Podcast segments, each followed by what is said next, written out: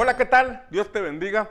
Recibe un cordial saludo y recibe nuestras bendiciones en el nombre del Señor, ahí donde quiera que te encuentres. Ahora en este modelo de iglesia en casa, donde debido a la situación que nuestro mundo está viviendo, atravesando, y debido a las indicaciones que nuestras autoridades civiles y las instituciones de salud han emitido, y nosotros como iglesia de Cristo, un grupo de creyentes que creen en la obediencia y en prestar atención a nuestras autoridades, ahora estamos realizando durante este tiempo esta transmisión en vivo para que podamos seguir edificando tu vida con la palabra del Señor. Hoy quiero hablarte del primer libro de Reyes, capítulo 17, y permíteme ponerte un poquito en contexto. En el tiempo del profeta Elías, la escritura nos dice que el pueblo de Dios se había apartado de los caminos del Señor y había edificado culto a Baal, había levantado altares a Baal. De hecho, la mesa del rey Acab estaba invadida por profetas de Baal que la esposa del rey llamada Jezabel había metido al palacio, a la casa de gobierno y los alimentaba, los sostenía. Era, digamos, la religión oficial del gobierno, era la religión oficial del imperio, del reino en ese tiempo. Pero el punto es que Baal Baal significa el Señor. Y en este sentido, la gente pensaba que buscaba al Señor, al Señor Dios Todopoderoso, al Dios Eterno. Sin embargo, había un espíritu sustituto, un espíritu que se había infiltrado en el pueblo de Dios, llevando al pueblo de Israel a una agenda distinta a la agenda de Dios, a unos altares distintos a los altares que tenían que levantarse para el Señor.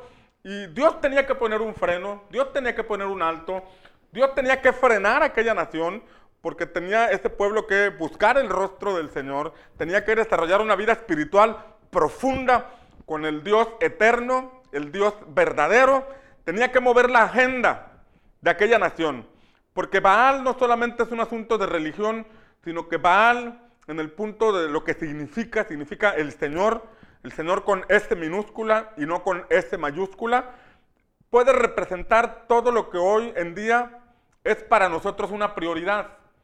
En ocasiones hemos hecho del trabajo nuestra prioridad, hemos hecho de la empresa nuestra prioridad, hemos hecho de la economía nuestra prioridad, hemos hecho de personas nuestra prioridad y hemos hecho a un lado la prioridad que corresponde solamente a nuestro Señor. Dios estableció en la escritura, en sus instrucciones, que debemos amarlo a Él. En primer lugar, amarlo a Él con todo el corazón, con toda el alma, con toda la mente, con todas nuestras fuerzas, a nuestro prójimo como, como a nosotros mismos.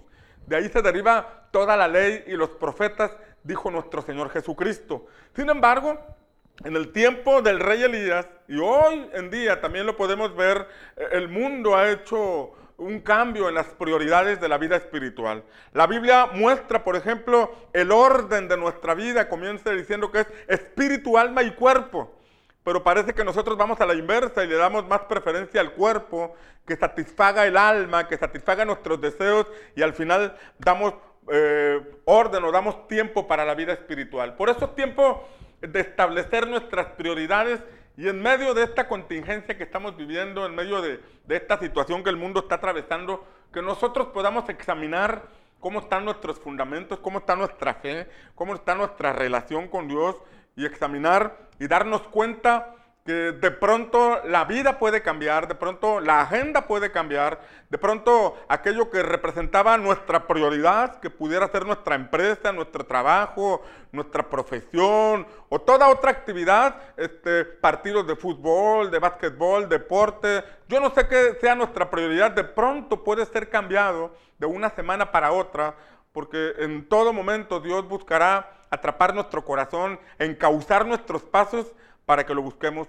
busquemos a Él. En ese contexto en que Israel estaba en crisis espiritual, en ese contexto en que Israel estaba en crisis de fe, porque habían sido apartados de los caminos del Señor por los profetas de Baal, por los predicadores de Baal, la Biblia dice en, en Primera de Reyes, primer libro de Reyes 17.1, que entonces Elías Tisbita, que era de los moradores de Galat, dijo a Acab, Acab era el rey, le dijo, vive el Señor, Dios de Israel, en cuya presencia estoy, que no habrá lluvia ni rocío en este año, en estos años, sino por mi palabra. Mira qué, qué palabra Dios soltó a través de este profeta llamado Elías. Les estaba diciendo que había sequía. El libro de Santiago nos dice que duró tres años y medio esa sequía. No llovió durante tres años y medio. Dios provocó una sequía en aquel tiempo, en aquella, en aquella comunidad, en aquella nación. Cerró los cielos para que no lloviera. Por consecuencia no habría agua para los animales, no habría agua para los campos donde estaba sembrada la semilla, no había agua para beber, iba a ser escasa. Entonces, esto provocaría una crisis, una crisis nacional, una crisis donde el Señor estaba sacudiendo esas estructuras, Dios estaba sacudiendo las prioridades de esta nación con el objetivo de encauzar sus caminos y conducirlos a la verdad, conducirlos a la luz, traer un reordenamiento en la agenda, en la agenda de ellos. Y pareciera que esto es lo que estamos viviendo el día de hoy, que Dios quiere capturar nuestra atención, Dios quiere provocar un sacudimiento con el objetivo de detener nuestra marcha, de detener nuestro camino para que nosotros podamos buscar su rostro y caminar en su voluntad. ¿Qué fue lo que hizo Elías y qué es lo que nosotros podemos hacer en este tiempo, en estos días? Porque no, no, no se trata de enfocarnos solamente en el problema, sino que se trata de ver qué vamos a hacer, cuál es el camino que Dios nos muestra, qué es el camino que debemos tomar y y encontramos aquí mismo la palabra, en el primer libro de Reyes 17, versículo 2, que inmediatamente después vino palabra del Señor diciéndole a Elías, apártate de aquí y vuélvete al oriente y escóndete en el arroyo de Kerit que está frente al Jordán. Lo primero que el Señor le dijo fue, apártate de aquí y vuélvete al oriente. Es interesante esta palabra que dice oriente, aunque de manera literal le estaba marcando el rumbo, la palabra oriente tiene mucho significado en la escritura. Por ejemplo, cuando los israelitas salieron de Egipto y llegaron al Sinaí, se ordenaron de tal manera que iban avanzando hacia el oriente, iban avanzando hacia las promesas de Dios, iban avanzando hacia la voluntad perfecta de Dios que estaba en Canaán. Y el oriente quiere decir hacia donde sale el sol hacia donde, hacia donde se levanta el sol, habla de un rumbo, pero más aún, la Biblia nos enseña en el libro de Génesis que Dios plantó un huerto, un huerto perdón, al oriente del Edén. Y esto nos habla de ir a nuestros inicios, de ir a nuestras raíces, de ir a nuestro origen, que en medio de una crisis, de una contingencia nacional, de un tiempo de cielos cerrados, nosotros vayamos al origen y nuestro origen está en Dios. Nuestro origen está en el Creador. Nuestro origen está en aquel que nos dio vida y nos tiene en esta tierra por una razón, por una causa, por un propósito. Y mientras nosotros caminemos hacia el oriente, mientras nosotros caminemos hacia la perfecta voluntad de Dios, podremos estar en cobertura porque no hay mejor cobertura que vivir en el propósito por el cual Dios nos dio existencia salirnos de ese propósito, salirnos de ese, de ese llamado es estar expuesto a las situaciones. Y esto lo, puede, lo podemos ver muy bien en la vida de Jonás, que había un propósito de parte de Dios para él. Era un profeta de Dios, era un hombre de Dios, a quien el Señor le dio una encomienda de ir y predicarle a los habitantes de Nínive. Dios iba a traer un avivamiento a Nínive. Dios iba a mostrar su poder en Nínive. Dios iba a traer salvación a los 120 mil habitantes que no sabían distinguir entre lo bueno y lo malo. Dios iba a salvarlos. Dios iba a traer un avivamiento de grandes proporciones. Sin embargo, Jonás no quiso ir a Nínive porque Nínive representaba el pueblo adversario significaba el pueblo que siempre los había eh, robado, oprimido, significaban ir al pueblo donde estaban los enemigos. Por eso Jonás decidió ir en otra dirección, tomó un barco a un lugar llamado Tarsis, en lugar de ir a Nínive, fue a un lugar diferente y la Biblia dice que se levantó una tormenta, una tormenta de tal magnitud que, que, todos en el barco empezaron a deshacerse de las cosas que tenían para que el barco no, no se hundiera. Y la escritura nos dice que eh, los que estaban en el barco decían, oren a sus dioses, rueguen a sus dioses para que esta tormenta calme, se calme, hasta que vieron a Jonás tranquilamente en su alcoba y le preguntaron que por qué no oraba a sus dioses. Y él les expresó que la situación, la tormenta se había levantado porque él no había obedecido al Señor y estaba huyendo del llamado. y del propósito que Dios tenía para él. La, historia se desencadena en que lo avientan, lo avientan al mar, lo traga un gran pez, y al estar en ese gran pez se arrepiente, clama al Señor, y finalmente el pez va y lo vomita justamente en Nínive, a donde Dios lo había llevado. El punto es que estar en la voluntad de Dios, en el propósito de Dios, es la mejor cobertura que nosotros podemos tener. Por eso Dios envió a Elías y nos muestra a través de esta palabra el ir al oriente, el ir al origen, y el origen está en Dios, el propósito está en Dios. Todas las respuestas a nuestras preguntas y, a lo que estamos viviendo lo vamos a encontrar solamente en el Señor. Pero Dios lo llevó a ese lugar, al oriente, y le dijo, escóndete en el arroyo de Kerit. Y Kerit, entre otros significados, significa el desfiladero. ¿Y qué es el desfiladero? El desfiladero es un paso estrecho entre dos montañas, es un camino difícil. El Señor estaba llevando a Elías a este lugar cuyo significado es camino angosto, camino estrecho, camino difícil. Y sabes que la vida de fe es un camino complicado, complicado cuando no hemos aprendido a caminar dirigidos por Dios. Complicado cuando solamente hemos aprendido a depender de nuestra destreza, de nuestras capacidades, de nuestro trabajo, de nuestra empresa, de lo que desarrollamos.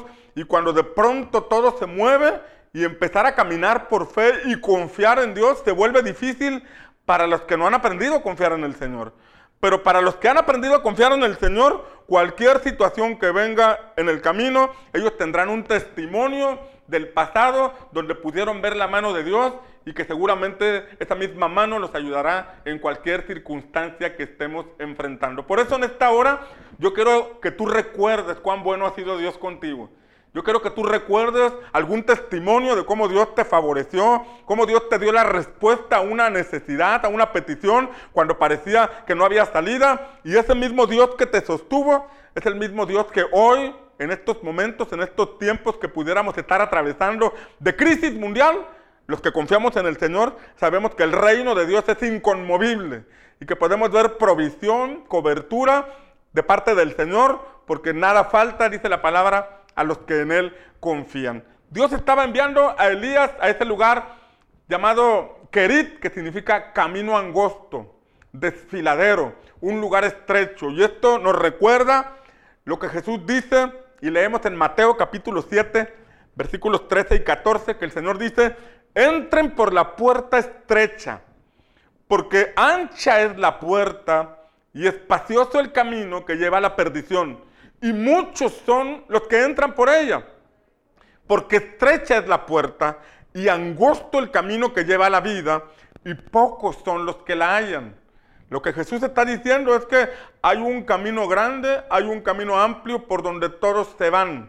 Es el camino fácil, es el camino ligero, es el camino sin responsabilidad, es el camino sin compromiso, es el camino sin imprudencia, es el camino que tomamos por impulso, por temor, por pánico o por cualquier otra circunstancia. Pero Jesús habla de una puerta estrecha, de un camino estrecho, de un camino angosto, que parece difícil y dice que pocos lo hayan. ¿Por qué pocos lo hayan? Porque aparentemente no hay nada bueno por ese camino, porque aparentemente no hay nada bueno por ese lugar, porque parece complicado y parece difícil. Sin embargo, Jesús dice que es el camino que nos lleva a la vida y que provoca a nosotros la verdadera vida que proviene, que proviene del Señor. En tiempos de crisis, la desesperación nos puede llevar a tomar decisiones por impulso o reactivas que nos llevan a la perdición.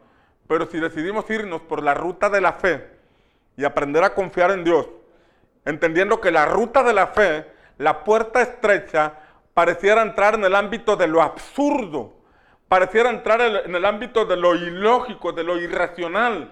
Sin embargo, así opera la fe, porque la fe nos va a llevar a donde la lógica o la razón no nos puede llevar. Pero es en el ámbito de la fe donde vamos a ver la provisión de Dios en tiempos de crisis, donde vamos a ver la cobertura del Señor en tiempos de pandemia, en tiempos de calamidad, y donde vamos a ver la provisión del Señor para todos aquellos que confiamos en Él. Entonces, ir por la senda de la fe es ir contra toda lógica, contra toda razón, y precisamente el camino angosto nos lleva a romper con toda lógica, porque el Señor lo envió al arroyo de Kerit. Y le dijo, el que está frente al Jordán. De manera lógica, en tiempos en que no había lluvia, es mejor ir al río Jordán, que tiene más agua, que ir al arroyo de Kerit, que es un pequeño riachuelo. De manera lógica, uno tendría que ir a donde se ve físicamente más agua, más abundancia de agua, que ir a un lugar mucho más pequeño, mucho más estrecho, pero es ahí a donde Dios lo envió, es ahí a donde el Señor le daría provisión, donde Dios lo, lo guardaría. Y esto es lo que implica la puerta estrecha, el camino estrecho. El camino angosto es el camino de la obediencia a Dios, donde mi razonamiento, mi lógica, mis pensamientos no pueden moverse en el ámbito de lo sobrenatural, donde Dios multiplica los recursos, donde Dios nos guarda en medio de una pandemia, pero es donde tenemos la mejor cobertura y es la obediencia al Señor. Este camino estrecho a donde Dios lo mandó, el arroyo de Kerit, aparentemente era un afluente menor de agua que el río Jordán que estaba enfrente. Pero recordemos que Dios hace milagros y rompe paradigmas cuando nosotros somos capaces de creerle. Una ocasión Jesús estaba en un desierto frente a una multitud.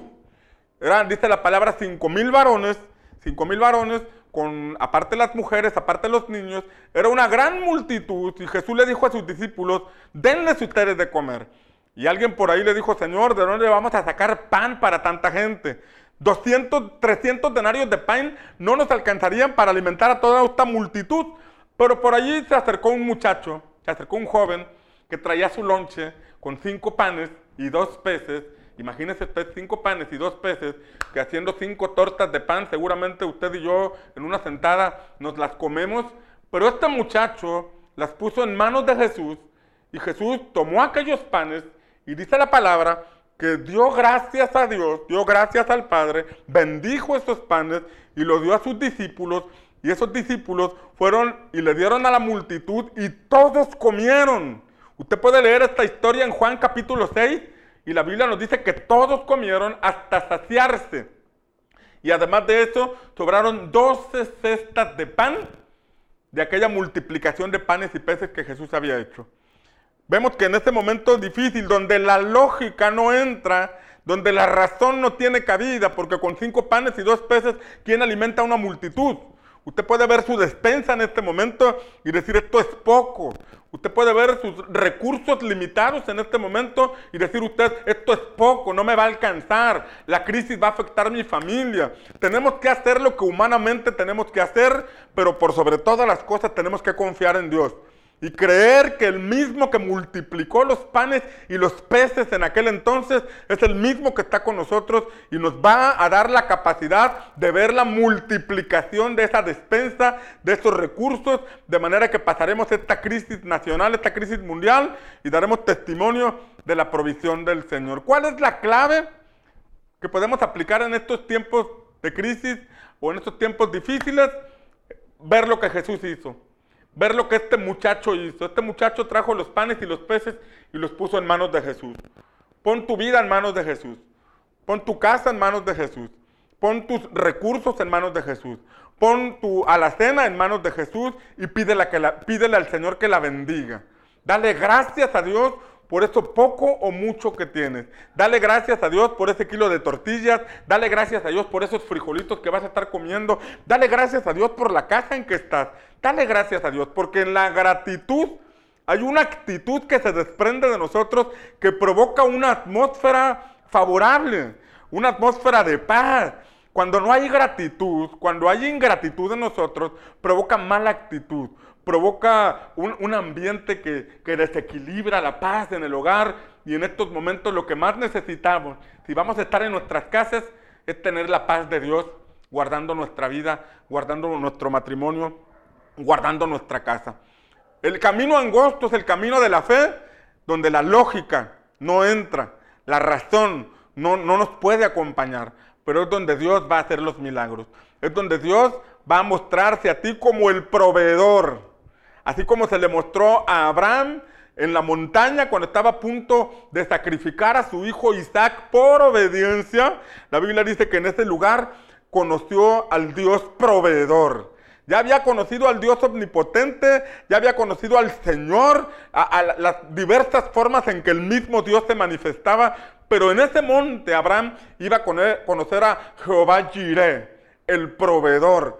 Y después ese monte cobró fama y se, desató una, una, frase que decía, en el monte de Jehová será provisto, porque la gente conocía esa historia de cómo Dios le proveyó a Abraham y le pudo dar el, el carnero que sería sacrificado en lugar de su hijo.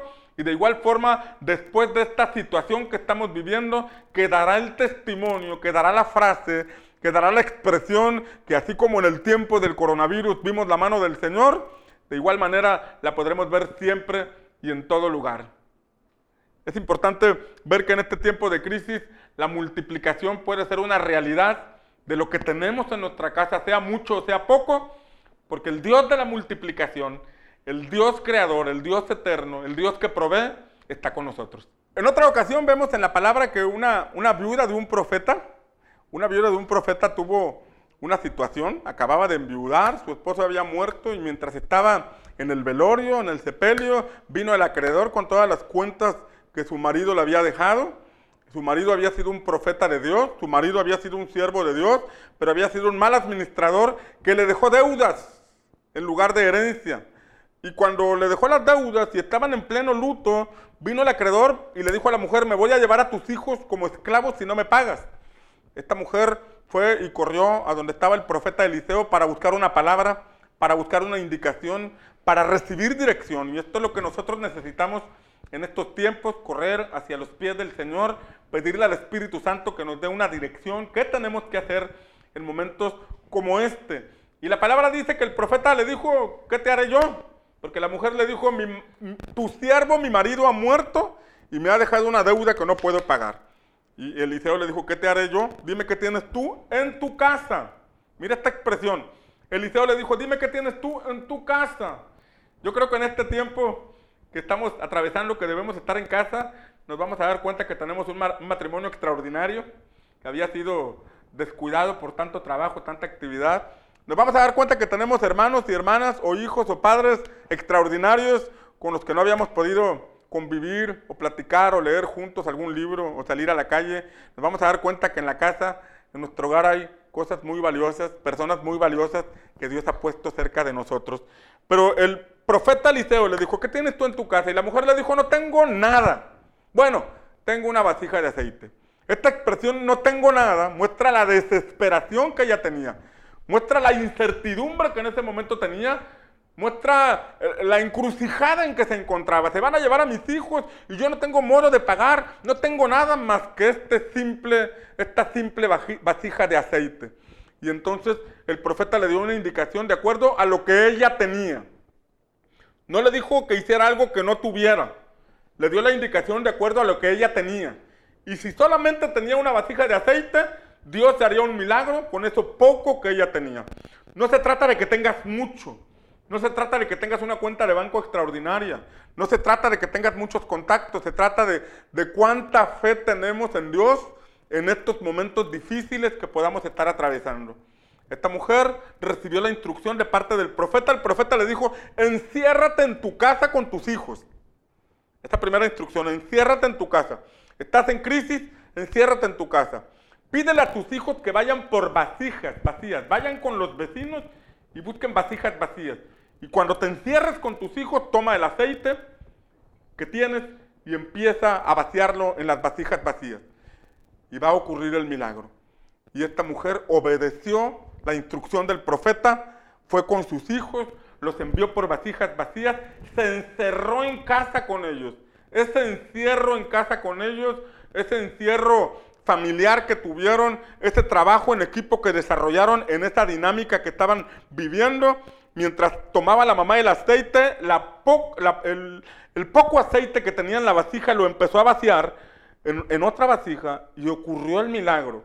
En la obediencia a Dios ocurrió el milagro. Y hubo otra vasija y el aceite no paraba. Y hubo otra vasija y el aceite no paraba. Y es aquí donde la lógica no entra.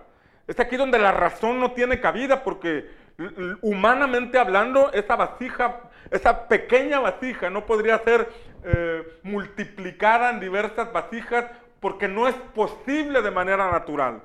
Pero si nosotros creemos en un Dios eterno, un Dios de lo imposible, un Dios que hace milagros, entonces en obediencia a Dios, sin importar las circunstancias que estemos viviendo, vamos a ver milagros si hacemos lo que Él nos dice, encerraditos en casa, con nuestros hijos, para que el acreedor no se los lleve, para que la pandemia no los toque, para que los malos pasos no los encaucen a, caminos diferentes, vamos a ver el milagro de la multiplicación. Vamos a ver cómo Dios multiplica esos frijoles, cómo multiplica ese aceite, cómo multiplica ese queso, cómo multiplica ese cereal, a pesar de que tengas hijos que parece que comen como si te odiaran.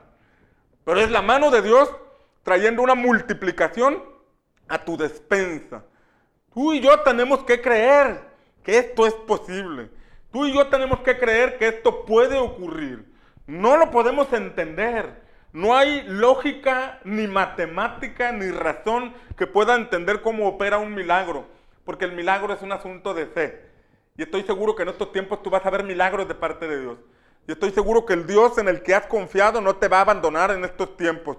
No seas presa de la desesperación ni de la incertidumbre. Escucha al Espíritu Santo con atención y ve cómo Él hace un milagro con lo poco o mucho que tienes en tus manos. Él lo hará. Él lo hará. Debes estar seguros que Él lo hará. Jesús dijo, no se afanen por qué habrán de comer o qué habrán de beber. No se afanen. No caigan en el afán. Porque esto es lo que les preocupa a los gentiles. Es decir, a los que no conocen de Dios. A los que no forman parte del pueblo de Dios. Pero ustedes busquen primero el reino de Dios y su justicia y estas cosas que necesitan vendrán por añadidura. Lucas 12:24, mira qué, extraordinaria palabra. Lucas 12:24 dice, miren los cuervos, ellos no siembran ni ciegan. Y luego dice, no tienen despensa ni graneros. Qué tremenda palabra nos da el Señor en Lucas 12:24. Dice que los cuervos no tienen despensa ni granero y Dios los alimenta. Ellos no tienen despensa ni granero, pero nuestro Padre Celestial les da de comer. Y luego dice, ¿no valen más ustedes que esos cuervos? ¿No tienen más valor delante de nuestro Padre ustedes que esos cuervos? Y esta palabra debe, debe ser sembrada en nuestro corazón y creer que aunque haya mucha o poca despensa en nuestra casa, Dios no nos va a dejar. Dios no nos va a abandonar la mano de Dios va a traer de manera milagrosa una multiplicación de esos recursos y nos va a pasar como el sexto día, el sexto día en que el pueblo de Israel salía a recoger maná.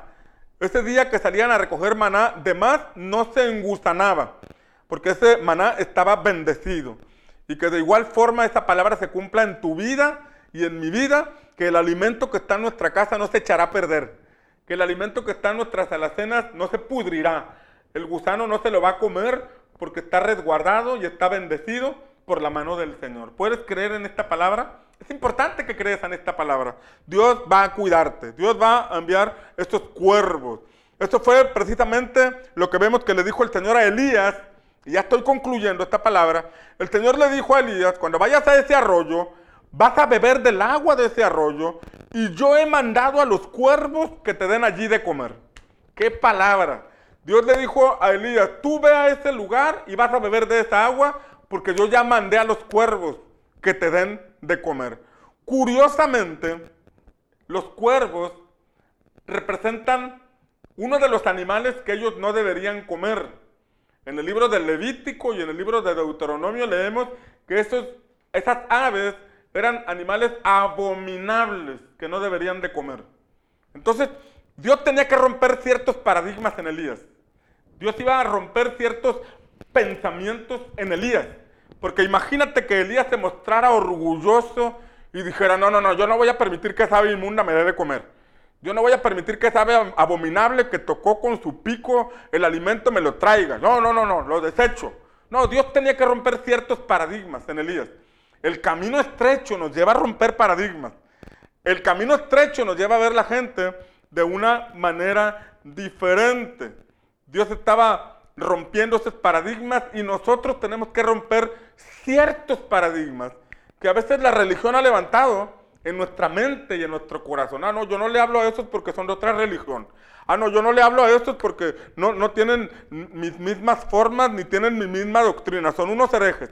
Y empezamos a causar divisiones y a establecer barreras con otras personas que no son como nosotros, que no piensan como nosotros o que no tienen la misma doctrina que nosotros.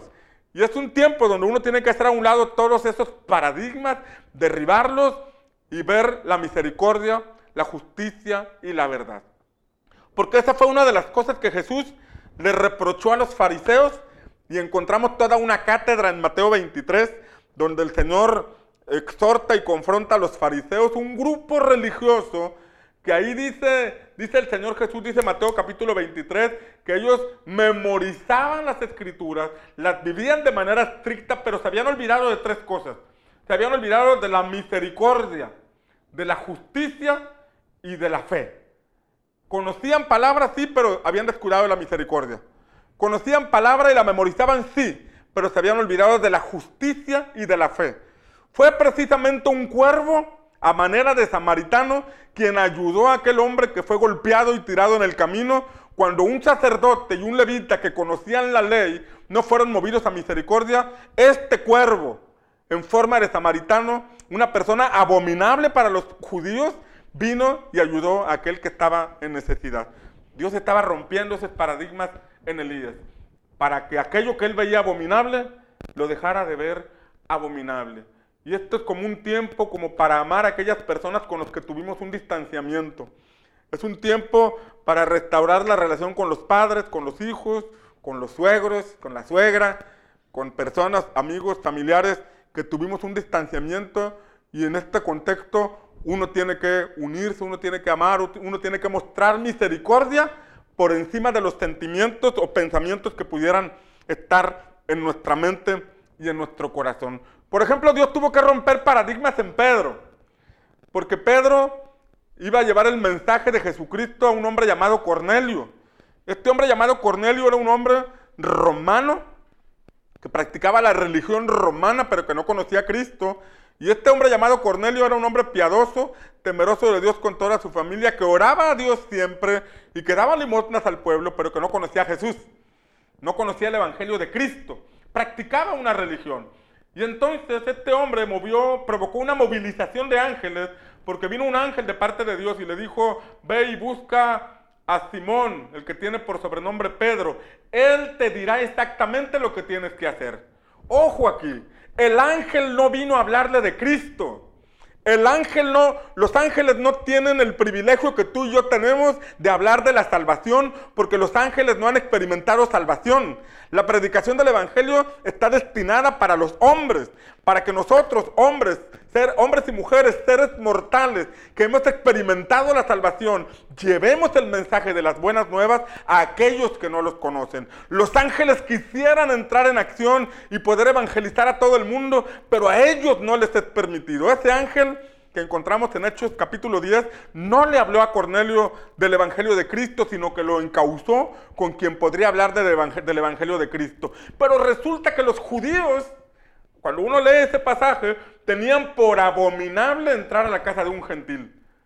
Ellos veían como algo terrible o algo desastroso entrar a comer a la casa de un gentil. Dios no les había dicho eso, pero los paradigmas que estaban en la mente de ellos les impedía acercarse con los no creyentes, les impedía acercarse con los que no practicaban su misma fe.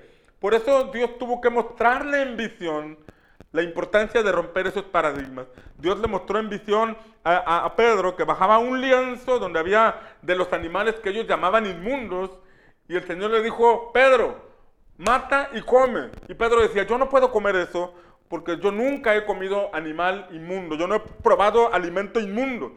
Tres veces apareció esta señal donde el Señor le decía, no llames inmundo lo que yo he santificado. Y eso lo estaba preparando para poder entrar a la casa de Cornelio, compartir el Evangelio. Y la Biblia dice que los que estaban en la casa de Cornelio, la familia y todos los que vivían ahí, recibieron el Evangelio, se bautizaron y fueron llenos del Espíritu Santo a causa de esa movilización que el Espíritu de Dios provocó. Pero primero tuvo que romper paradigmas. De igual forma, el camino estrecho nos lleva a romper paradigmas. nos lleva a acercarnos con aquellos seres queridos que nos hemos, de los que nos hemos alejado. La Biblia dice que antes de la venida de Cristo Dios enviará a, su, a, Elías, el cual hará volver el corazón de los padres hacia los hijos y el corazón de los hijos hacia los padres, no sea que haya, haga venir maldición. O sea que en este tiempo, antes de la venida de nuestro Señor Jesucristo, Dios está provocando un acercamiento familiar. Dios está provocando una restauración en la familia. Dios está provocando que rompamos paradigmas, que quitemos esos pensamientos que nos alejan de nuestros padres, de nuestros hijos, de nuestros hermanos, de nuestros parientes, de nuestra familia extendida y que en este tiempo caminemos en la senda que Jesucristo nos muestra y por la cual todos, todos debemos seguir. Después, dice primer libro de Reyes, capítulo 17, que Elías fue e hizo conforme a la palabra del Señor, pues se fue y vivió junto al arroyo de Querid. Este pasaje dice que Elías fue como Dios le dijo y vivió. Ojo con esta palabra. Vivió en aquel lugar. Esto nos habla que si nosotros escuchamos la palabra, conocemos la palabra, pero aplicamos la palabra, vamos a vivir. Vamos a traspasar esta situación y vamos a tener una bandera de testimonio donde vimos la fidelidad, la cobertura y la mano de Dios sobre nosotros. Pero la clave para vivir y atravesar esta situación es obedecer al Señor. Es hacer lo que Él nos dice que tenemos que hacer. Fue junto al arroyo de Kerit que está frente al Jordán y los cuervos le traían pan y carne por la mañana y pan y carne por la tarde y vivía y bebía del arroyo. Mira cómo en ese periodo de hambre para todo el mundo, aquí Elías está comiendo hamburguesas porque los cuervos le traen pan y carne. Nada más le faltaron las papas fritas, el ketchup, la mostaza y todo lo demás. Pero este hombre en tiempo de crisis nacional pudo ver la mano de Dios a través de aquellos cuervos. Pudo comer en la mañana y pudo comer en la tarde y pudo sobrevivir a esa situación. Que de igual forma nosotros podamos ver la mano de Dios. Que de igual forma nosotros podamos pasar esta situación y finalmente testificar cuán bueno ha sido Dios con nosotros. este mensaje no tiene más que el objetivo de alentarte a continuar confiando en nuestro Dios Todopoderoso. Su palabra dice que nada falta a los que en Él confían. Confiamos en que el Dios va a proveer, que el reino de Dios es inconmovible, que la crisis puede estar en el mundo, pero el reino de Dios nunca entrará en pánico, nunca entrará en crisis. Y si tú y yo tenemos a Cristo en nuestro corazón, podemos considerarnos ciudadanos del reino de los cielos y confiar en que nuestro rey es soberano, nuestro rey es poderoso para poder alimentarnos y sustentarnos en estos tiempos.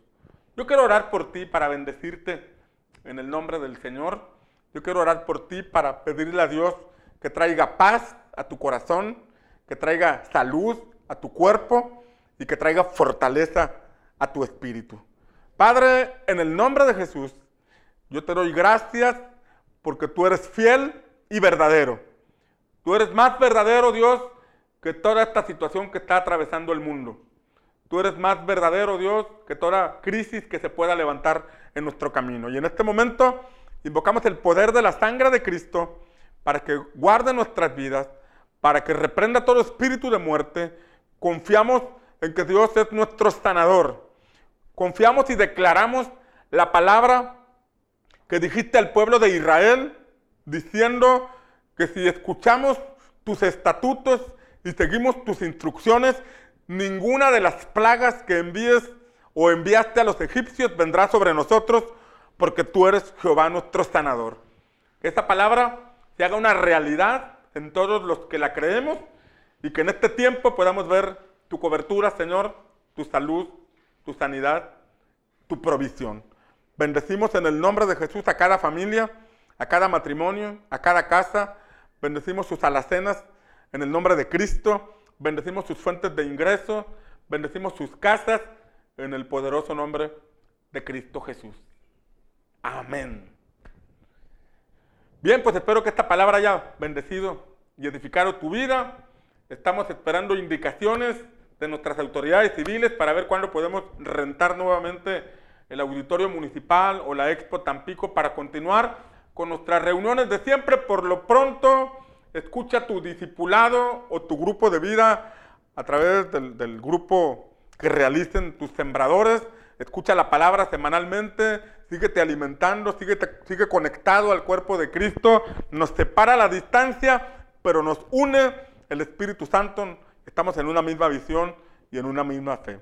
Que el Señor te bendiga. Y recuerda, Dios está contigo.